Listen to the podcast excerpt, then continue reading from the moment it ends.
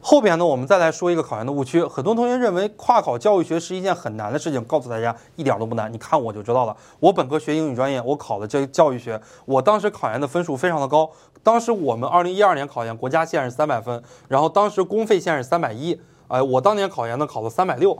当时专业课的成绩呢，在我们专业是排第一的，可以说是一骑绝尘的，直接拿下了公费研究生。就是三年的时间，所有的钱自己都不用花，国家每个月还给你补贴很多的钱。我们教育类考研呢没有歧视，因为我们百分之八十左右的同学都是跨考的，而且本科有教育学的专业呢其实并不多。我们教育类考研呢其实还是有优势的。这里边我给大家讲到了，任何专业都适合考教育学专业，而教育学本身不一定适合考教育学专业。为什么呢？因为我们经常说一句话，叫做“不识庐山真面目，只缘身在此山中”。你如果想解决庐山的这个真面目，你想看到庐山这个真面目，你必须要跳出庐山来看庐山。我们教育也是一样，你必须要跳出教育看教育，你才能够更加清醒、更加完整的来认识这个教育。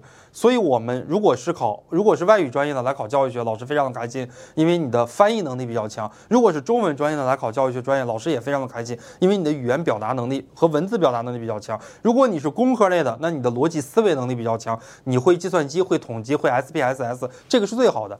而且各个专业呢，我们考教育硕士它是不加试的。什么是加试呢？就是初试完了、复试完了，还要再加一门学科，加一门学科，老师不打分，哎，只有两个结果，一个是及格，一个是不及格。如果老师不喜欢你，给你打了个不及格，那你就很惨了。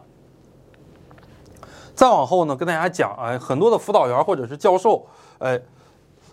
好心出的坏主意，我们很多人考研呀，都会去问自己的辅导员，问自己的大学教授，哎，老师呀，我要不要考这个学校？要不要考这个专业呢？哎，他们往往都是出于好心，但是呢，因为他们很多年没有接触到考研了，就像很多同学，他问自己的教授啊，教授说，你不要考专硕啊，专硕就相当于专科的意思，为什么呢？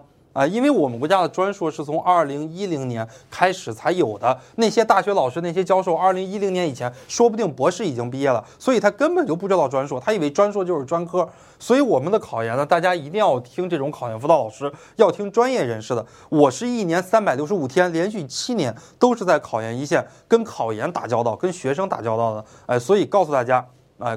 这个很多的辅导员也会告诉学生啊，考研一定要找导师。如果你不找导师，考上了也没人要啊。其实这也是一个错误的一个观念。我们待会儿后边还会再来给大家讲。